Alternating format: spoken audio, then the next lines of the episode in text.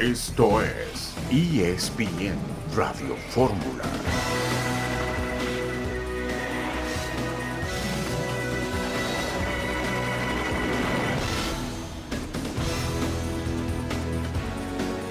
Un saludo en este jueves 8 de febrero de 2024. Estamos Estamos con ustedes en ESPN Radio Fórmula. Me da mucho gusto saludarles en nombre de Alberto Murrieta, que en un segundo se va con.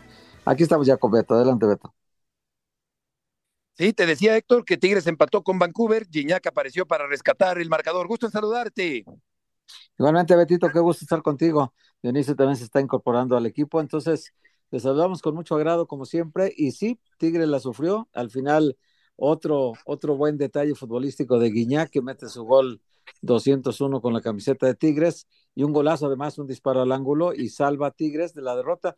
El único equipo mexicano que perdió en esta primera ronda, el América, Beto, con el Real Estelí de Nicaragua, vergonzoso lo que le pasó al América y todos los demás equipos, el que menos raja sacó fue el empate de Tigres, todos los demás ganaron. Exacto, vendrá el Real Estelí de Nicaragua la próxima semana a la cancha de la Ciudad de los Deportes para el partido de vuelta de este torneo de la CONCACAF. El América perdió, pero seguramente se va a recuperar el América para el partido de la próxima semana. Hoy se dará a conocer el jugador más valioso de la NFL. Los Lakers van a develar estatua de Kobe Bryant. Hoy es el límite de cambios de la NBA. Estaremos platicando también acerca del Super Tazón. Dionisio Estrada, buenas tardes. ¿Cómo estás, Beto Murrieta? Gusto saludarte, también al señor Héctor Huerta y un equipo de Pachuca que de pronto nadie lo tenía en cuenta, pero ya está en primer lugar de la competencia después de vencer en casa 3 a 2 al equipo de León y se le encaramó a Monterrey, a América y a Tigres. Exactamente. Eh, qué gran reacción de los Tigres de la mano de Gignac, un jugador que siempre aparece en los momentos importantes de los partidos, con su gran jerarquía, con su personalidad, un tiro libre directo con una gran fuerza, angulado, para rescatar el empate para el equipo de los Tigres el día de ayer allá en Canadá. Se van a jugar las semifinales de la Serie del Caribe. Tendremos las reacciones de Fernando Gago sobre la victoria del conjunto del Guadalajara, con un Cowell que pues eh, ya metió más goles, Héctor, que Alexis Vega con el equipo de las Chivas en los últimos tiempos. Sí, sí, sí. Claro que el rival Beto también es un equipo que ni siquiera es de MLS, es un equipo que juega en la Liga Premier de, Canadá. Hay muy pocos equipos que participan en esta liga. Y bueno, pues le gana 3 a 1, Cowell hace 2, da la asistencia para el otro gol, fue la gran figura del partido, pero en la liga no se ha visto igual de bien. O sea, aquí ya donde la competencia es mejor, donde el nivel futbolístico es más alto, aquí hay que ver todavía a Cowell. Le falta mucho por mostrar en México. Sí, totalmente, pero por lo pronto muestra esta movilidad, eh, sabe resolver dentro del área, aunque no es Dionisio un centro delantero como tal, pero puede hacer esa función de manera importante, con buena movilidad y con definición, sobre todo para el equipo del Guadalajara. Sí, indudablemente. Hay que recordar que contra Tigres tuvo dos claras de gol y uno justamente eh, pisando el área que la agarra de media vuelta y que no le puede dar una muy buena dirección. Eh, me da la impresión de que es un jugador que si tantito le puedes pulir el tema eh, técnico, en el golpeo de la pelota, pues te puede dar este, mucho más dividendos de lo que nos ha mostrado. A ver, eh, no es que nos haya eh, deslumbrado ni nada, pero por momentos se les ven cosas buenas en todos los partidos, Beto y Héctor, por lo menos como asistidor ha puesto tres pelotas importantes de gol, ya que se las hayan aprovechado, eso o no es otra cosa, por lo menos en la liga. Y ayer se convierte en el primer jugador de Guadalajara en meter gol y dar asistencia en lo que es un evento como la Champions Cup de CONCACAF. Exacto, con ese doblete del día de ayer. Vamos a ir a la primera pausa. Estaremos escuchando a Fernando Gago, el técnico del Guadalajara, después de esta victoria del día de ayer, al regresar de este corte comercial.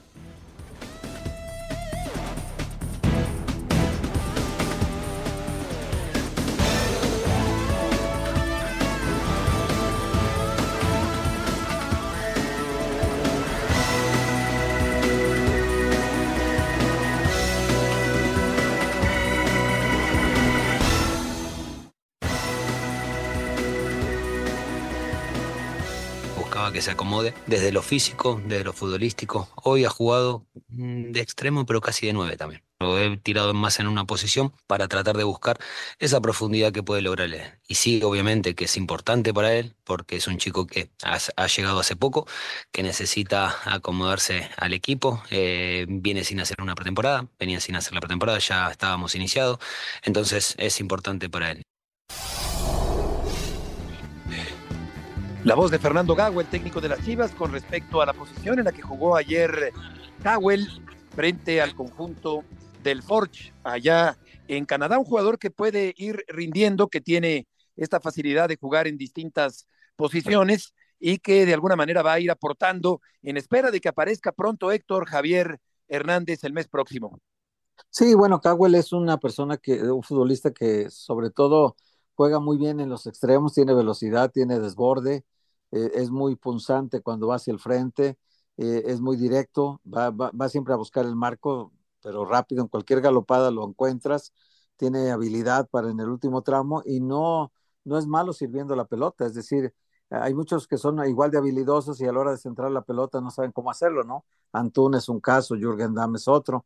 Y, y Cowell se ve que tiene, por eso ha, convertido tantas asistencias, porque sabe cómo definir el último tramo de la cancha, ¿no? Entonces yo creo que ha sido buena la incorporación hasta ahora, Beto, pero me parece que en la liga todavía le falta mostrar más. Acá en la liga, allá es una zona de competencia donde él está habituado. En el fútbol de Estados Unidos del MLS jugó cuatro años y, y bueno, conoce también a los equipos canadienses. Así que me parece que fue una muy buena noche de él pero todavía no nos da el parámetro de lo que va a hacer con Chivas. ¿no? Sí, exacto, y son las dudas y los movimientos que está haciendo Gago en el ataque del Guadalajara, Dionisio, en lo que se establece realmente qué va a pasar con Macías, que se ha ido eh, perdiendo otra vez un poquito en este torneo, con Hernández, que está por aparecer, pero otros jugadores que también lo han hecho bien, eh, sobre todo en aquel partido frente al equipo rojo de Toluca. Sí, bueno, y Marín, ¿no? Recordar que Marín termina Marín, desde luego. ante Toluca 3 a 2. Pérez. Eh, Pavel Pérez, le dan la posibilidad de arrancar el, siguiente partido. Ahora eh, termina marcando contra el Forge eh, una de las, de las tres anotaciones y entonces eso le va a ir dando confianza y seguridad, sobre todo los ejes de ataque de Guadalajara, que en los últimos tiempos siempre han sido y han estado bajo el ojo de la crítica y han sido constantemente señalados de que ninguno de ellos, pues lamentablemente, ha podido con el paquete de asumir eh, como el hombre importante de Guadalajara ahí al frente. Ahora, ayer, eh, por ejemplo, juega con un equipo donde también por lo menos varios jugadores se quedaron en Guadalajara y el equipo termina respondiendo, entendiendo que es el Forge de Canadá, o sea, no es un no es un equipo canadiense que juega en la MLS, no, es un equipo canadiense que juega en la Liga Premier de Canadá y que por lo tanto a mí me da la impresión que está por lo menos un nivel debajo de lo que puede ofrecer los equipos canadienses en la MLS, ¿no? Sí, de acuerdo, no juega en la MLS, sino en la Liga de Fútbol de Canadá. Y vamos a escuchar a Fernando Gago, que habla sobre el partido de ayer por la noche. Con respecto al partido, fue muy bueno.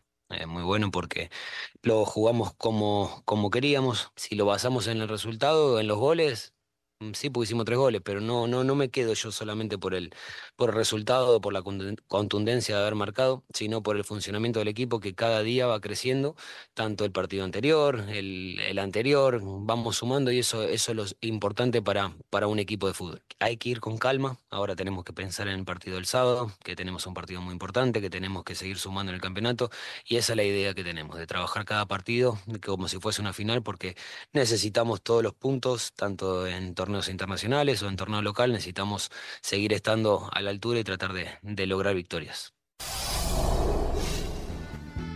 La voz de Fernando Gago, que está dando resultados buenos hasta el momento, es pronto para hacer un balance del trabajo del técnico argentino, pero por lo pronto el Guadalajara consigue una victoria importante el día de ayer, seguramente buscando redondear la labor el próximo, la próxima semana ante un equipo de menor categoría como es el Forge y va a jugar contra Bravos, el equipo del Guadalajara, el próximo fin de semana. Héctor, en la continuación del Campeonato Mexicano. Sí, pues se enfrenta al equipo más malo de este torneo, al que ya corrió técnico. Diego Mejía fue despedido por Bravos.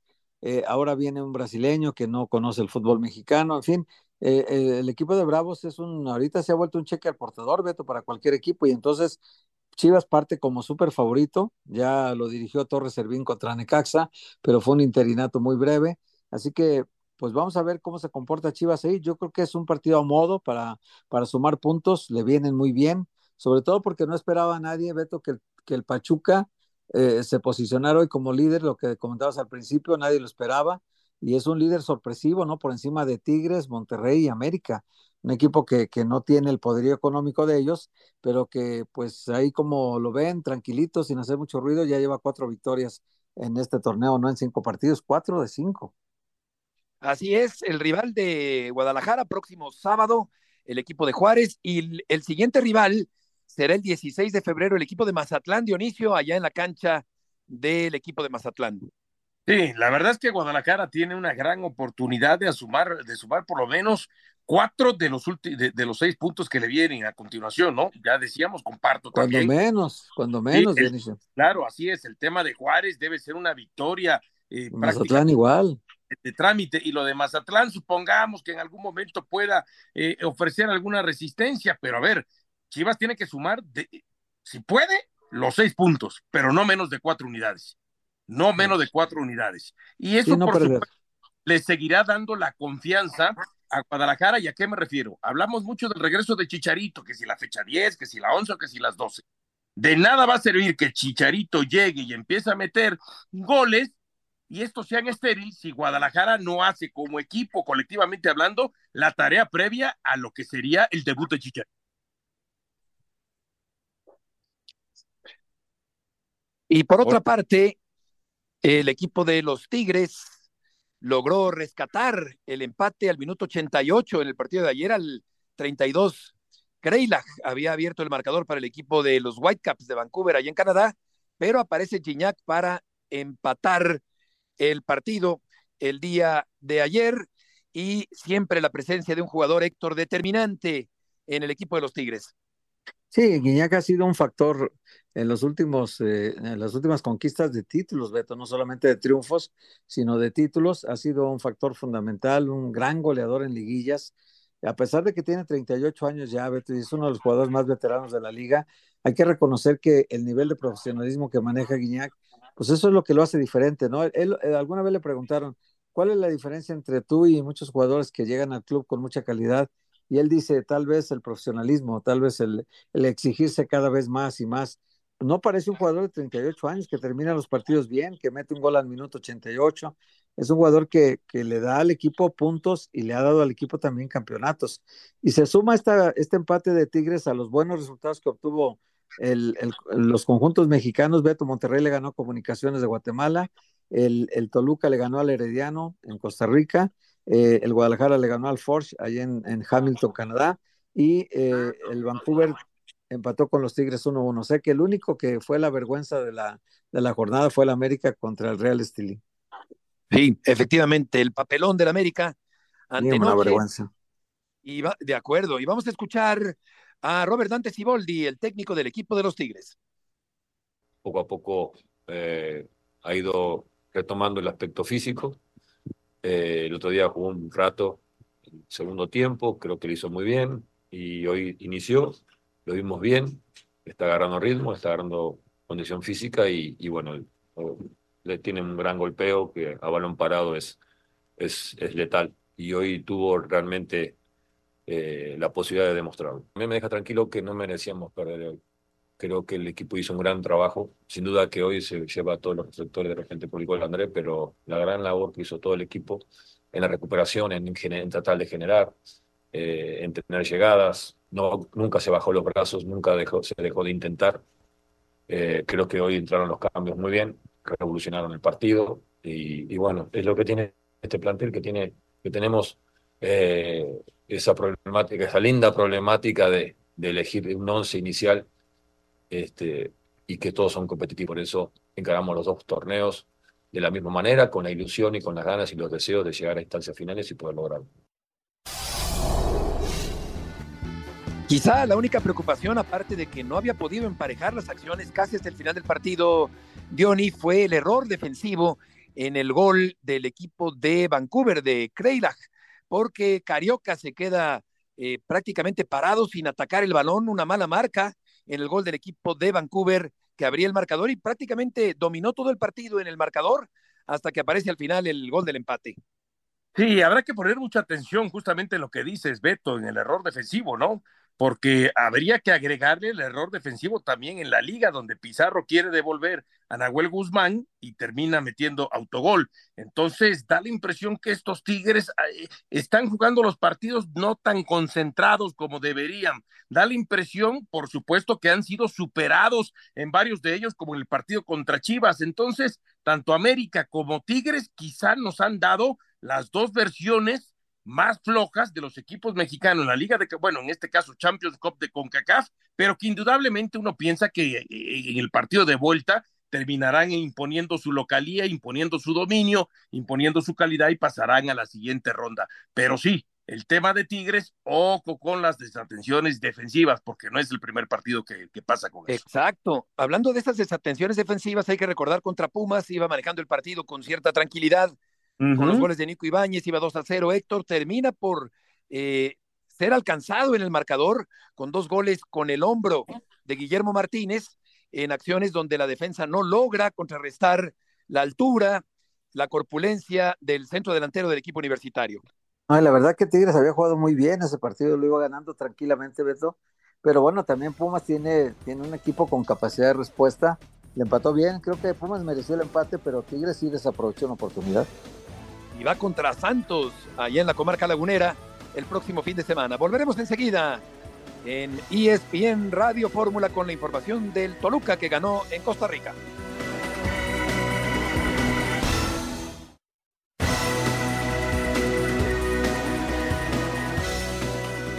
Por historia uh, y por, uh, por plantillas, por presupuesto. Uh, obviamente por, por la calidad del campeonato mexicano, que en la dificultad te genera mejores jugadores y mejores entrenadores y mejores equipos.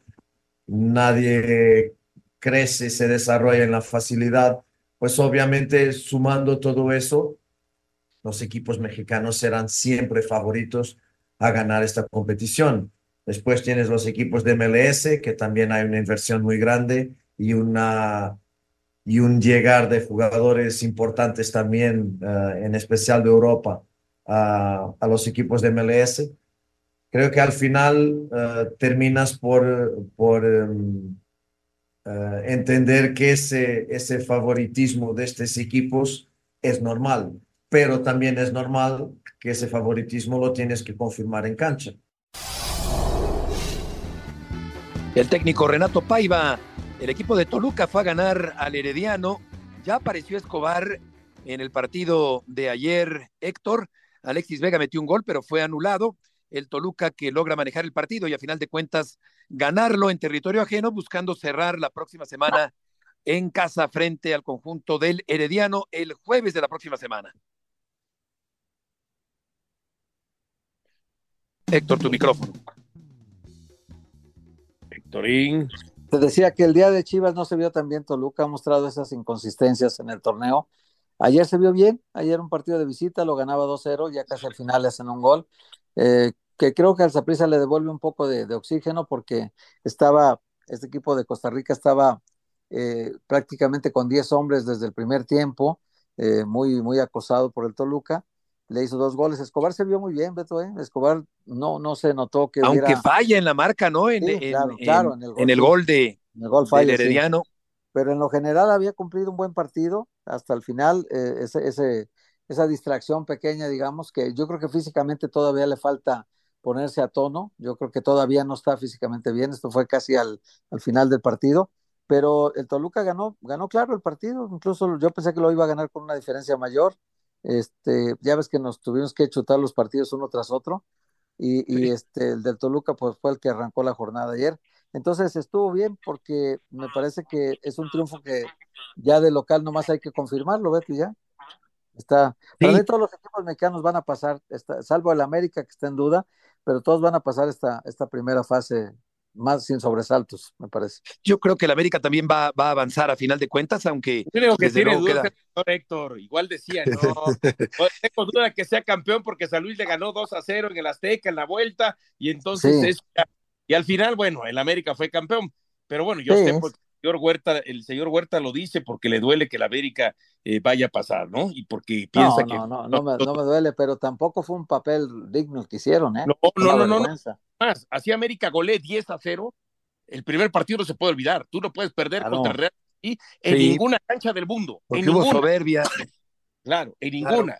En ninguna. y, y Pero aflojó es y dio concesiones. tenemos la duda, o sea, con todo respeto, pues creo que da la impresión que el señor Murriete y yo no coincidimos contigo, ¿verdad? Ahora, No, bueno, Lo de- está bien, está lo- bien. lo del Toluca, este, a ver, cuando tú juegas 78 minutos, un poco más, con un hombre más, tienes que sacar una mejor ventaja.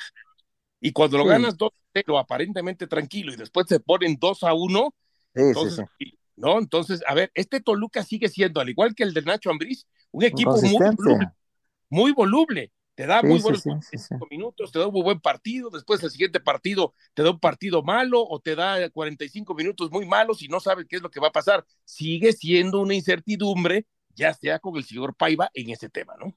Sí, Sí. va a ir a jugar a la cancha del Necaxa el sábado, después el jueves de la próxima semana, hoy dentro de ocho días en casa la vuelta con Herediano y después el domingo de la próxima semana va a la cancha del Monterrey de visita. ¿Qué equipo mexicano, Diony, se vio mejor después de esta primera jornada de ida de la Liga de Campeones de la CONCACAF? Yo sé que mucha gente está ilusionada, entusiasmada y quizás va a pensar que, que Guadalajara, pero yo me voy a quedar con Monterrey. Yo me voy a quedar con Monterrey, sí, le terminan metiendo un gol, sí, le terminan empatando, sí, entiendo que en el primer tiempo este, no fue el Monterrey que todo el mundo que queríamos, pero al final fue un triunfo de visita contra un equipo más, clas más calificado como es el Herediano en relación al Forge, ¿no? Entonces le termina pasando por encima 4-1, entonces yo me quedo con Monterrey. Y el equipo que peor se vio, evidentemente, el América, con las fallas del entrenador, con las concesiones Ujú, que dio el entrenador, con los sí, errores también de Lara. Eh, sin embargo, el América Este, tiene Ilia abierta la. Que se falla un, pierde un gol ahí increíble. Exactamente, también. Y la pregunta sería, Héctor, ¿qué equipo crees que llegue más lejos en el torneo?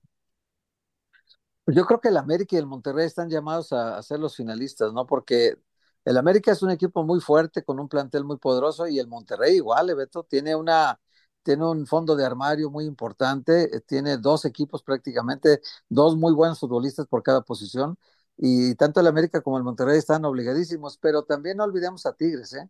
Tigres también se va a meter ahí a la pelea, también tiene jugadores ya muy experimentados en estos torneos, muy cancheros, y vamos a pensar que Tigres y Monterrey, bueno, tiene que ser un equipo mexicano ahora, o dos finalistas de, de la Liga Mexicana, ¿no? Se ven más fuertes. Claro, y, no obstante que el Estadio Azteca ha estado disponible todavía antes de las modificaciones eh, paulatinas que se van a hacer en la eh, ampliación, en la remodelación, modernización del Estadio Azteca, que llevará, por cierto, un, un, eh, un patrocinador para el Campeonato Mundial, aunque seguirá obviamente llamándose Estadio Azteca. Y sin embargo, el partido, eh, Diony, se va a jugar en la cancha del Estadio de la Ciudad de los Deportes, la vuelta de la próxima semana ante el Real Estelí de Nicaragua. Sí, porque América ya había dado, ¿no? Eh, dado de el Estadio de la Ciudad de los Deportes justamente ante la Confederación, en este caso ante la CONCACAF. Entonces, me imagino que el cambiar de escenario, uno, este, se le dificulta, y dos, por el tema, a mí me da la impresión que dijeron, ok, una cosa es que juegue la, solamente la América en el Azteca durante la liga, y otra cosa es que se utilicen también para jugar la, el Campeones Cup y que también juegue Cruz Azul. Entonces, partiendo desde ahí, quizás mientras menos actividad tenga el Estadio Azteca, les va a permitir avanzar mucho más y mejor en cuanto al tema de la famosa remodelación. ¿Y cuáles serían, Héctor, las conclusiones de esta primera jornada, considerando eh, lo que se ganó, lo que se perdió, el nivel de una y otra ligas, de uno y otro clubes, unos y otros clubes de México y de Estados Unidos y de Canadá, inclusive, en esta primera jornada? No, pues es bueno el saldo, tomando en cuenta que todos jugaron de visitante, Beto, y que se trajeron tres victorias, un empate y una derrota. Entonces fue, el, el, el saldo en general es bueno, pero sí me parece que la mancha negra la da el América, ¿no? Fue, fue penoso. Lo de Emilio Lara, por ejemplo, es, es indefendible, Beto. ¿Cómo, ¿Cómo vuelves a confiar en él para ponerlo en un partido, no? Si ya en una liguilla te chorreó todo contra Toluca, en aquel penalti tonto que comete, eh, que luego el Toluca ya no le pudieron dar la vuelta al marcador y fue uno de los grandes pecados del Tan Ortiz cuando pierde esta eliminatoria con Toluca, siendo un gran favorito del América aquella vez. y Emilio Lara fue, junto con Memo Ochoa, que también cometió otro error, fueron los dos artífices de la derrota. Entonces, sí creo que, que América tiene que ajustar piezas y ya saber con quién puede contar y con quién no. Ya probó a todos. Sí, por lo pronto tres días de lleno en el Estadio Azteca, pero no para el fútbol, Diony, sino para la música. Carol G estará actuando tres días con llenos a reventar en el Coloso de Santa Úrsula. Sí, bueno, estos, estos escenarios, bueno, en el caso del Estadio Azteca, que no tiene, eh, después de más de, ¿qué te gusta? 60 años prácticamente de, de ser parte de la historia del, del fútbol, eh, no está acostumbrado a como son los escenarios actuales, a que son multiusos, ¿no? Entonces, bueno, claro. Pues, lo van a utilizar otra vez para un concierto y que me imagino que, señor Burrieta, usted ya tiene su palco Fíjate que no, para los tres conciertos. sí. Resulta que no, hoy me toca fútbol picante, mañana en la noche me voy a los toros, a la corrida femenil. Uh, Así hombre. que no voy a asistir, no sé de si lo que te pierde Carol G entonces de ti. Carol G, cara, y la colombiana, Héctor. Sí, hombre, no, no es, no es justamente que, que yo pasé una tarde escuchando a Carol G, ¿verdad? Pero, pero sí, bueno, no, hay que estar enterado de todo, Beto. Por supuesto, pero en América, decíamos, va a jugar en la Ciudad de los Deportes una primera ronda donde el único que eh, dejó que desear, dio de qué hablar negativamente, es precisamente el eh, más sólido en el papel, el campeón defensor del fútbol mexicano, el conjunto del América, y seguramente se va a enchufar, le va a prestar más atención, se va a poner más serio Jardiné para recibir Dioni al Real Estelí y golearlo de ser posible la próxima semana aquí en la Ciudad de México. Indudablemente, y sabes qué, Beto, eh, mucha gente piensa que contra León América pudiera poner una alineación más cercana a su alineación titular o a la alineación que terminó ganando eh, el título. Eh, quitando el tema de Henry Martín, que está lesionado, y ver qué pasa con el tema de Kevin Álvarez, ¿no? Pero, pero a mí me da la impresión que no. Creo que contra León va a seguir alternando, va a mover demasiado el equipo, y lo dijo también el propio técnico, no porque hayamos perdido en Nicaragua, eso nos va a cambiar lo que es la estrategia que ya tenemos pensado, porque al final, aunque en el papel es menos complicado el Real Estelí que León, es más importante para América el poder entonces definir esa eliminatoria el próximo miércoles en la cancha de, de, de, Ciudad de los Deportes. ¿Cuántos goles calcularías, Héctor, que el América le puede meter en la Ciudad de los Deportes al Real Estelí la próxima semana? No, pues sí puede meterle muchos, Beto, pero ya, como dice Dioniso, el, el resultado que sufrieron en Nicaragua no lo va a olvidar nadie y la sí. pena de ver a un América así tan, tan, tan errático, Haciendo tan ridículo. desconcertante, ¿no? Eh, esa, esa, esa, imagen se nos va a quedar en la pupila a todos, ¿no? Le puede meter cuatro o cinco aquí en la vuelta y, y pasar sin problema, o le puede ganar 1-0 y con eso pasa por el gol de visitante, pero eso no nos va a quitar de la memoria. Pues bueno, igual fue campeón y el 2-0 que le metió San Luis en el Azteca ya se olvidó, ¿no? Fue anécdota nada más. Eh, cuando tú ganas y logras el objetivo, pero imagínate donde el América quedar eliminado ante este rival, pues es impensable, nadie podemos creer que vaya a pasar, ¿no? Sí, es verdad. Vamos a hablar del Pachuca, que está de líder con muchos jóvenes en el campeonato mexicano después de este corte comercial.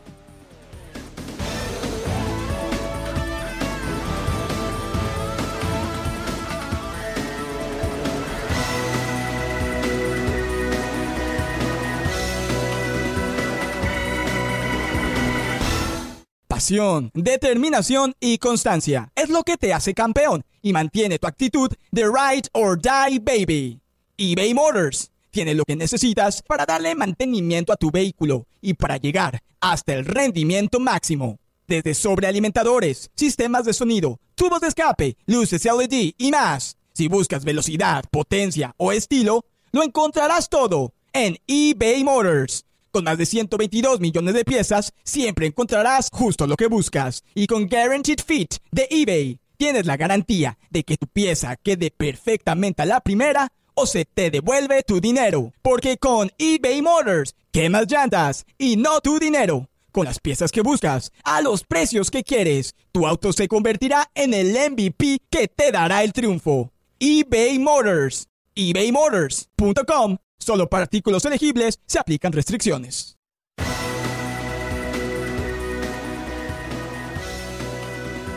Estamos de regreso para hablar del Pachuca, un equipo que se desmantela y se rearma cada determinado tiempo actualmente con muchos jóvenes, con el chiquito Sánchez en el medio del campo, con eh, Salomón Rondón, que es una buena contratación para este torneo, y bajita la mano y como no queriendo la cosa, pero el Pachuca está en primer lugar, es el líder, y el León, por su parte, Diony, está dejando mucho que desear con altibajos desconcertantes a pesar de la llegada de Guardado en este torneo.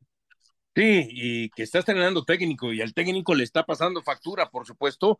Eh, viene como campeón de Uruguay, eh, hizo campeón al Liverpool de Uruguay, pero acá la está teniendo complicada, ¿no? Este, con, este equipo de, de, León, y más allá de Guardado, que arranca eh, en el partido, otras veces lo habíamos visto de suplente, ahora arranca en la alineación titular y no le termina de alcanzar. De hecho, en algún momento del partido, León se fue arriba en el compromiso, se fue arriba, pero este Pachuca que sobre todo por izquierda, tiene un jugador muy veloz, con muy buen disparo, eh, que de pronto es también un jugador habilidoso en el tema del regate y le gusta enganchar hacia adentro y después meter el disparo. Idrisi, el hombre de, Países Bajos, el tema de Salomón Rondón, bien lo apuntas, ¿eh? El torneo pasado fue como un torneo de transición donde de pronto prácticamente eh, de, los que habían sido campeones vendieron a 19 jugadores y se rearmaron con siete jugadores ya mexicanos que tiene Almada ahí. Ayer arrancaron con siete jugadores mexicanos de prácticamente las fuerzas básicas del Pachuca y los otros eran extranjeros. Y entonces cuando vienes a ver, le llevó solamente un torneo Almada a hacer la transición de un equipo que navegó ahí a ver para qué le alcanzaba a un equipo que hoy lo tiene como líder del torneo y además jugando bien, porque eso sí hay que decirlo, gane o pierda el Pachuca, le gusta jugar bien al fútbol, con un fútbol proponedor. Exacto, y, bien utilizada esa palabra de proponedor, aunque generalmente todo el mundo dice propositivo, que no existe. Bautista Gutiérrez abrió el marcador, empató a Ambriz, luego Nico López, como ya dice Diony, avanzó y adelantó al equipo de León, pero después aparece Idrisi, que tiene habilidad, que tiene profundidad, ciertamente un buen jugador, y a final de cuentas Sánchez con un gol extraordinario eh, al 67 marca el gol de la victoria para el equipo de León. El equipo de Pachuca, como apunta Dionisio Héctor, con muchos jóvenes, muchos mexicanos, estaba Moreno en la portería, López Aburto, Cabral, Arroyo, Contreras, Montiel, Pedraza, Rodríguez, Bautista, Gutiérrez, Idrisi y Rondón. Estaba en la punta, en el eje del ataque del equipo del Pachuca. Esa fue la alineación del día de ayer, con la que gana 3 por 2 al equipo Esmeralda en este duelo fraternal.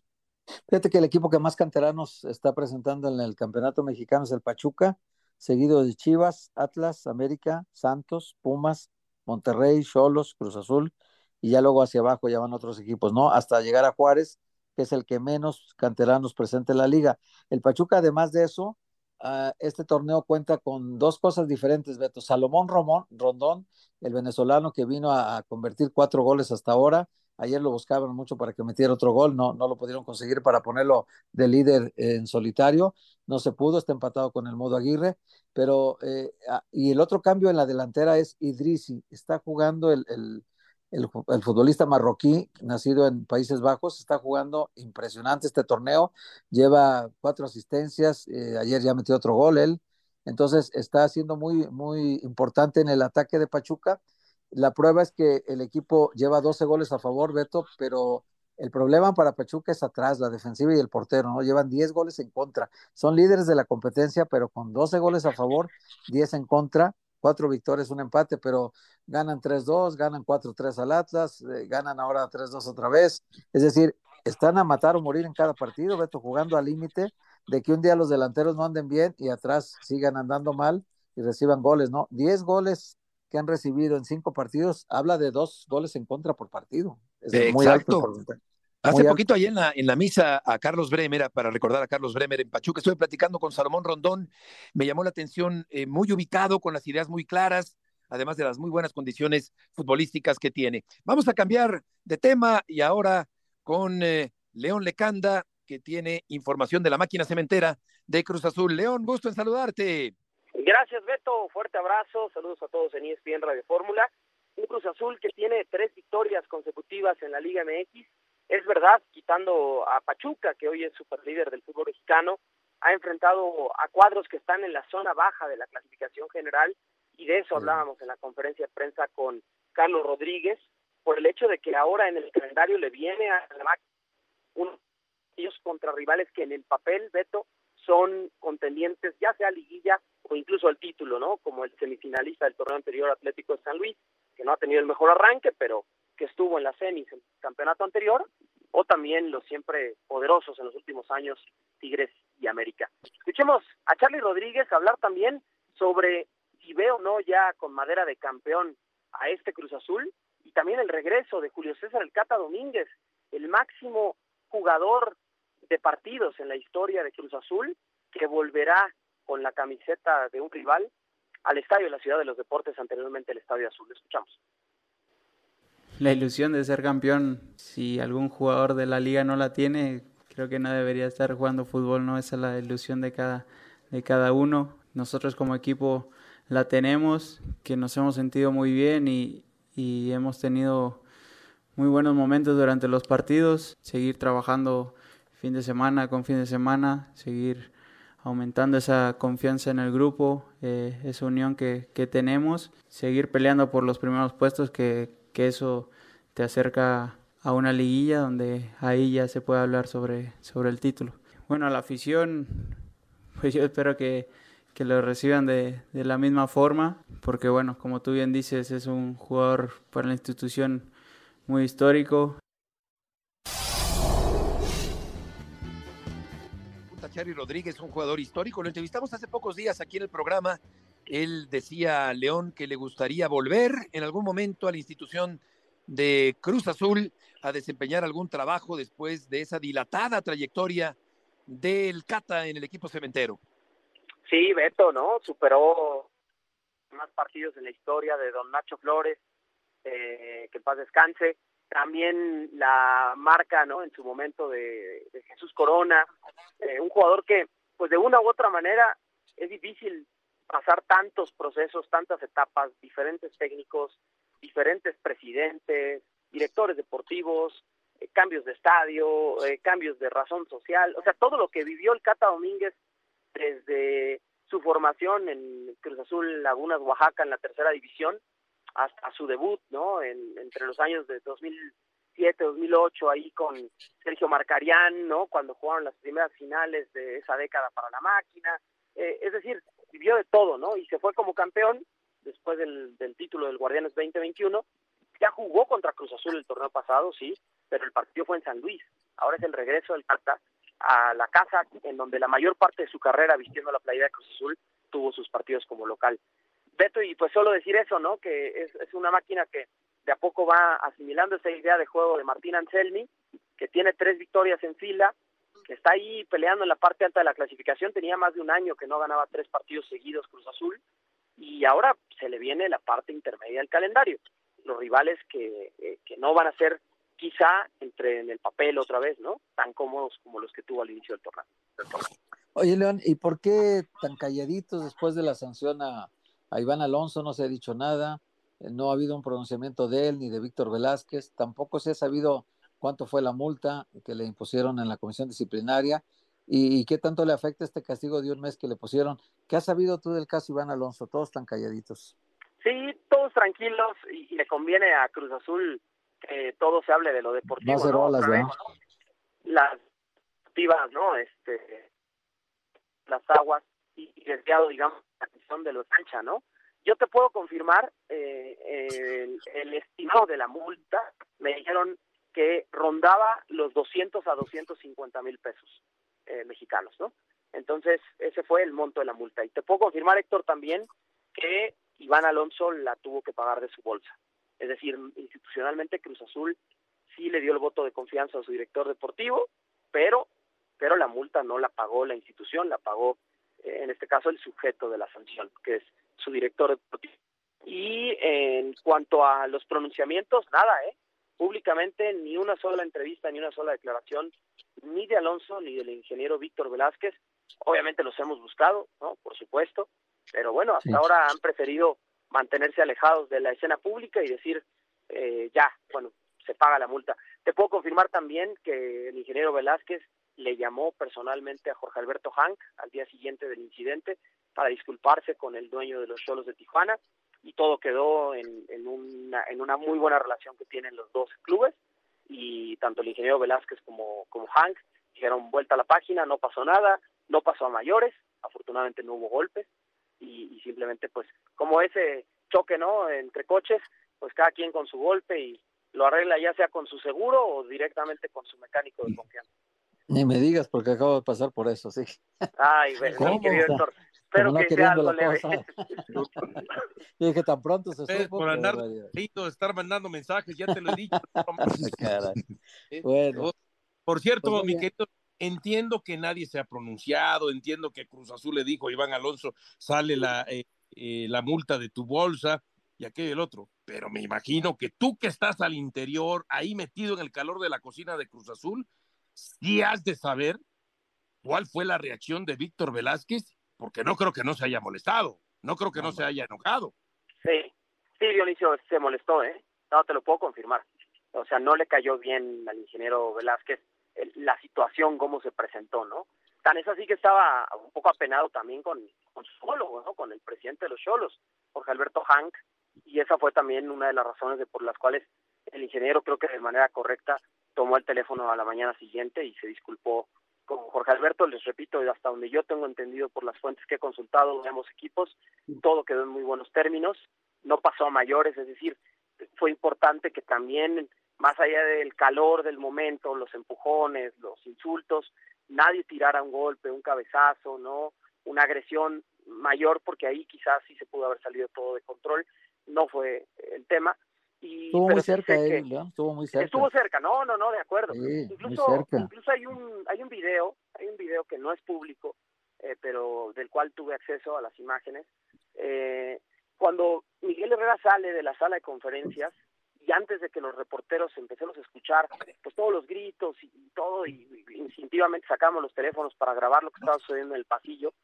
Eh, en este video de las cámaras de seguridad del estadio se observa que la- el primer momento Iván Alonso es sujetar a Miguel Herrera sin pedirle el paso primero y sujetarlo, digamos, de la solapa del saco, de la camisa, no del cuello exactamente, pero sí sujetarlo eh, eh, de la ropa, ¿sí? Y ahí es cuando Miguel Herrera, o sea, no lo estaba esperando, no, no se había dado cuenta ni quién era, y ahí es cuando comienzan los reclamos, ¿no? Fuertes.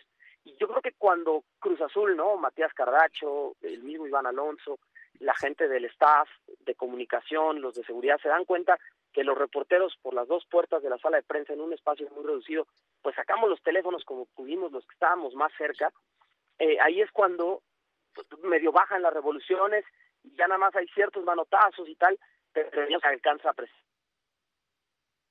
Sí. O sea que estuvo un poco peor lo que no vimos, ¿verdad? Estuvo un poco peor eso.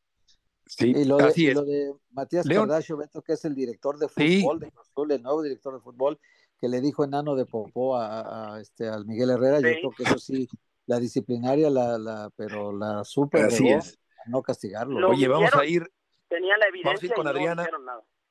Sí, vamos a sí, ir con sí. Adriana, que se nos está acabando el tiempo. León, muchas gracias por la información. Muy buenas tardes, gracias. Buenas tardes, y Rosun, el holandés, podría debutar con el América. Adriana, gusto en saludarte. Buenas tardes, Beto. Sí, es un hecho que ya el neerlandés está listo, ¿no? Con el registro ante la Liga MX, el permiso de trabajo, tiene pues prácticamente luz verde, si así lo requiere el cuerpo técnico para tener sus primeros minutos en el fútbol mexicano este sábado cuando las Águilas del América visiten al León. Hoy les podemos eh, compartir que tuvimos acceso a la práctica, lo vimos ya trabajando a la par del primer equipo, pero es una realidad que está pagando las consecuencias del tema de la altura de la Ciudad de México en varios lapsos de este entrenamiento. Lo vimos al neerlandés sofocándose, no llegando como tal a, esas jugadas que estaban haciendo en el Inter Escuadras, pero bueno, veremos si poco a poco con el avance de los días puede ya tener esa adaptación a la Ciudad de México y por supuesto a la idea de juego que quiere el cuerpo técnico al frente de André Jardine. Correcto. Adriana, vamos a ver qué pasa si debuta el eh, refuerzo americanista de los Países Bajos. Gracias por la información. Gracias, Beto. Solo un apunte. Descartados para este juego tanto Henry Martín como Kevin Álvarez, ambos jugadores enfocados en su recuperación, esperan estar de vuelta en las próximas jornadas con América. Perfecto, Adriana. Muchas gracias por la información muy completa. Vamos a ver lo que puede aportar este jugador holandés, que según nos dice Mario Carrillo, que ha transmitido mucho la liga de la Eredivisie en ESPN, resulta un jugador que asiste, un jugador punzante, un jugador rápido, que se incorpora muy bien al ataque. Y vamos a hablar del Super Tazón, se acerca la hora. Katia, gusto en saludarte. Beto, qué gusto saludarte. Así es, se acerca la hora ya. Estamos cada vez más cerca de vivir el gran domingo, el Super Bowl 58 aquí desde Las Vegas. Estamos recién terminando lo que fue la atención a medios de los Kansas City Chiefs en este último día en que tendremos la oportunidad de hablar con los jugadores, porque ya a partir de mañana empiezan a cerrar filas, ya estando más, más aislados para el domingo y en un par de horas más será turno también de los San Francisco 49ers de tener esa última atención a medios, el enfoque en lo que va a ser el partido. Por un lado, unos Kansas City Chiefs que en los últimos cinco años tienen ya esa familiaridad de lo que es el escenario y eso se nota, uno va caminando en el hotel de concentración, en los podios, hablando con los jugadores y hay una cierta calma. Y del otro lado, un equipo de los San Francisco 49ers que, cierto, es una nómina repleta también de jugadores veteranos con mucha experiencia, pero percibo que hay un poco más de presión por lo que representa quizá la franquicia, por la historia de lo que es los San Francisco 49ers y que son tres décadas ya en que no han podido ganar el Super Bowl. Saben que es el momento, entonces sí se siente un poco más de tensión haciendo esa comparación de lo que es el ambiente hasta el momento en los dos hoteles de concentración. En el saludo, Katia, y yo una pregunta más que, que, exactamente de lo que tiene que ver el fútbol americano a nivel de campo, te pregunto, ¿qué tan cierta es la versión que si gana Kansas, Travis Kelsey le pone el anillo ahí a Taylor Swift? Y si no gana, pues se lo, se lo ahorra por un momento. Ya empezaron con todas las teorías Ay, de que porque subió una historia Taylor en Instagram y luego se borró y que de fondo estaba la canción de Love Story donde dice que se que se pone en una rodilla y, le pide matrimonio, entonces además haciendo todos los números de que suman 13, que es el número de la suerte de Taylor, en fin, hay muchas teorías de conspiración, eso al final de cuentas solo ellos lo sabrán. Quiero pensar que por no robar la atención si ganan los Kansas City Chiefs. Sobre todo ella se ha mostrado siempre ahí apoyando a, su novio, pero sin querer a la vez acaparar los reflectores, más allá que es lo natural que la que la eh, apuntan las cámaras, que le toman fotografías por ser la, la, estrella que es, ella está simplemente ahí apoyando, no buscando esa atención. Entonces, quisiera pensar que eso sería algo si llega a ocurrir más en privado, un momento de, ellos dos, o si no es que ya pasó, que esa es otra de las teorías de conspiración y que lo harían público entonces en, esa fecha del domingo. Katia, muchas gracias por la información. Un gusto, Buenas tardes. Así hasta de espectáculos anda. Eh, de la prensa rosa. Oye, en la Serie del Caribe, en semifinales, Dominicana y Panamá están jugando ya y a las 8 de la noche se va a jugar el partido entre Curazao y Venezuela. Llegamos al final del programa. Gracias por acompañarnos, Héctor. Gracias, gracias. Que les vaya muy bien. Hasta mañana. Gracias, un abrazo. Buenas tardes.